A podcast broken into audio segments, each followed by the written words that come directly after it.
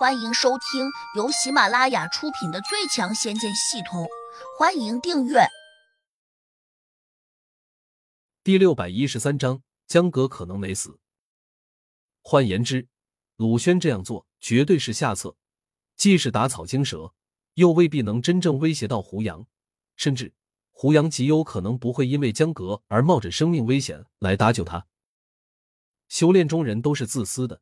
没有人会因为一个挂名弟子来做这种冒险的事情，所以说，一个稍有头脑的人都不会拿别人的挂名弟子来做诱饵。见胡杨没有回答，天灵土地又问：“胡兄弟，你从哪里得知鲁轩绑了江阁？”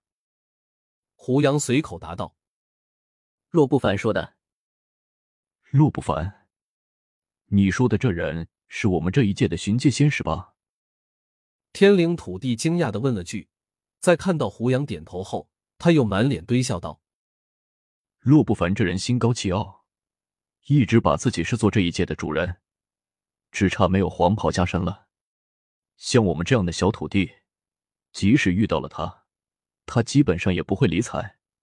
不知胡兄弟和他是怎么认识的？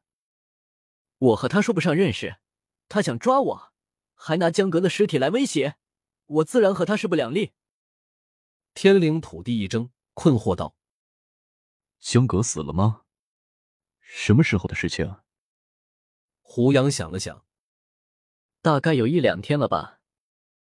当时他看见江阁的尸体时，已经僵硬了，而且还好像缩了水一般。从这种情形看，应该死了至少有两天才对。天灵土地又有些惊讶，不解道。奇怪，我今天下午还在山谷中无意中看见了他，难道我见鬼了？你说什么？下午看见了江阁，在哪里看见的？这下轮到胡杨惊奇了。当时他走得很匆忙，我本来喊住了他，他说有急事要办，就这么扔下一句，便飞快的走掉了。别人不肯说，我也不便多问。你说是吧，胡兄弟？天灵土地回答道。胡杨瞪大了眼睛：“你再仔细回忆一下，你看见的他是鬼魂还是什么？”天灵土地认真道：“肯定是真人。当时阳光明亮，他拖着清晰的影子。你也知道，如果是鬼魂，自然是没有影子的。”更何况，普通的鬼魂也不敢在骄阳之下无所顾忌的活动。胡杨打了个激灵，终于有点明白了。他喃喃的念道：“莫非江阁没有死？那当时洛不凡扔在我面前的那具尸体，不是江阁的？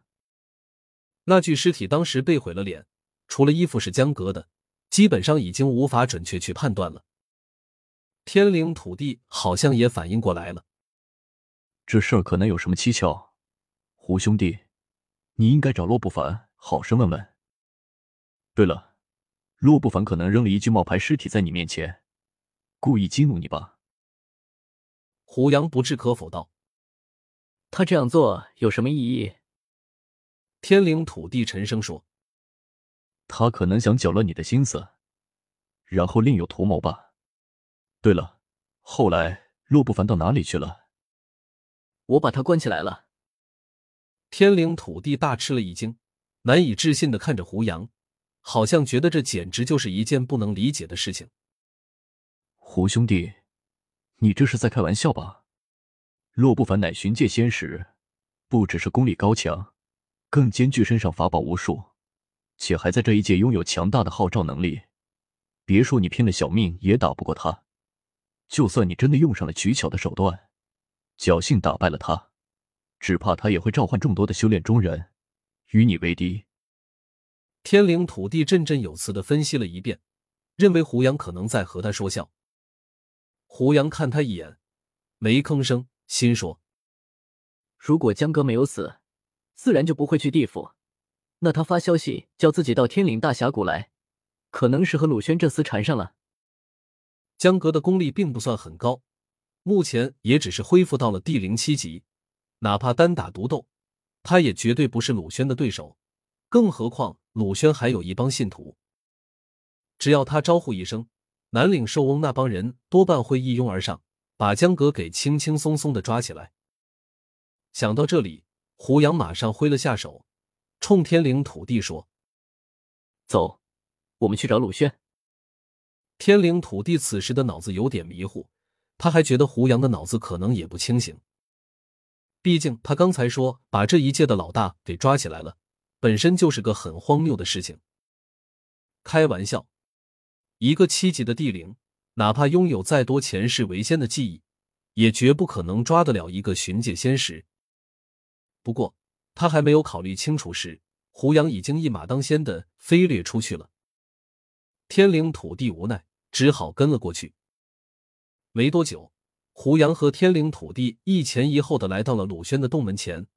那两头高大威猛的狮虎灵兽，一眼瞅见胡杨时，马上就警惕的四下张望。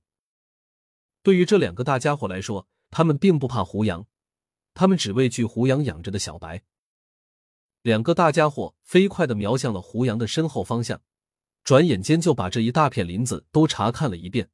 在没有看见小白的情况下，他们立刻又恢复了神气，且还齐声冲着胡杨吼了一声。天灵土地赶紧拉了下胡杨，小声说：“这两个大家伙非常凶悍，一旦扑上来，我们很难脱身。你赶快把那个白色的什么麒麟神兽给换出来吧。”胡杨挥了下手：“不用。”然后他径直就冲向了大门。两只狮虎立刻跳了起来，张牙舞爪的冲胡杨吼叫，还想把他扑倒在地。胡杨手掌一扬，一道明亮的火焰瞬间在身前交织成了一道火网，看起来十分刺眼，且还热浪滚滚，煞是吓人。两只狮虎显然被吓了一跳，急忙往两边跳开，可能怕被烧到。天灵土地看见这一幕时，不禁也呆了，低声念。这是什么火？看起来有点霸道，似乎不像灵火。难道这是仙界之物？不对，仙火怎会依附凡人？尽管天灵土地一直仅信胡杨是仙人转世，但对于仙火这种灵物来说，通常却只认真正的仙人。至于你前世是否为仙，他不会过问。本集已播讲完毕。请订阅专辑，下集精彩继续。